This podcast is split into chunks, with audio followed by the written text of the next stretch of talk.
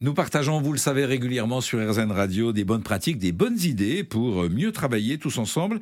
Nous partageons également des bonnes nouvelles aujourd'hui grâce à Mireille Barrault. Bonjour Mireille. Bonjour Gilles.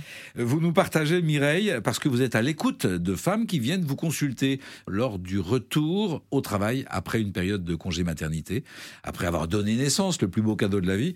Il existe dans les entreprises, c'est ça la bonne nouvelle, des protocoles qui permettent bah, de les accompagner au mieux.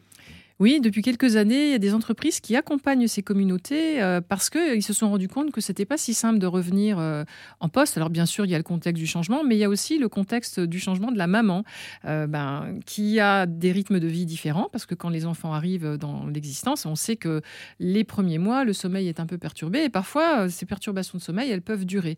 Chez les femmes aussi, ce qu'on observe, c'est que il y a ce qu'on appelle le syndrome de la nourrice. Les mamans vont rester elles vont dormir, mais elles restent euh, dans une espèce de sommeil où dès qu'il y a un petit bruit, elles se réveillent. Donc, beaucoup d'entre elles ont un sommeil qui est perturbé et elles vont avoir, quand elles vont commencer leur journée, une dette de sommeil. C'est-à-dire qu'entre le temps de sommeil idéal et le temps qu'elles arrivent à avoir, eh ben, il, y a, un différentiel qui dépasse habituellement une heure, une heure et quart, voire plus que ça.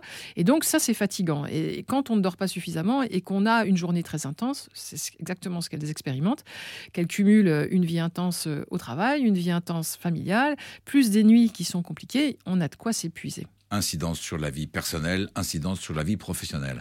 Qu'est-ce que mettent en œuvre les entreprises qui sont sensibilisées, sensibles et ouvertes à des solutions d'accompagnement? Le principe d'un protocole, c'est de faire un état des lieux quand on commence à travailler avec le groupe et puis de leur donner petit à petit des étapes de prise de conscience sur comment je peux me ressourcer en journée, comment je peux apprendre à évacuer les tensions, les surcharges et puis petit à petit d'évoluer sur une organisation de leur vie pour qu'elles puissent tout simplement euh, vivre mieux cette période de transition et de réadaptation des solutions concrètes pour accompagner les retours des jeunes mamans après leur congé maternité, accompagner ce retour au travail. Merci à vous Mireille Barrault. Merci Gilles.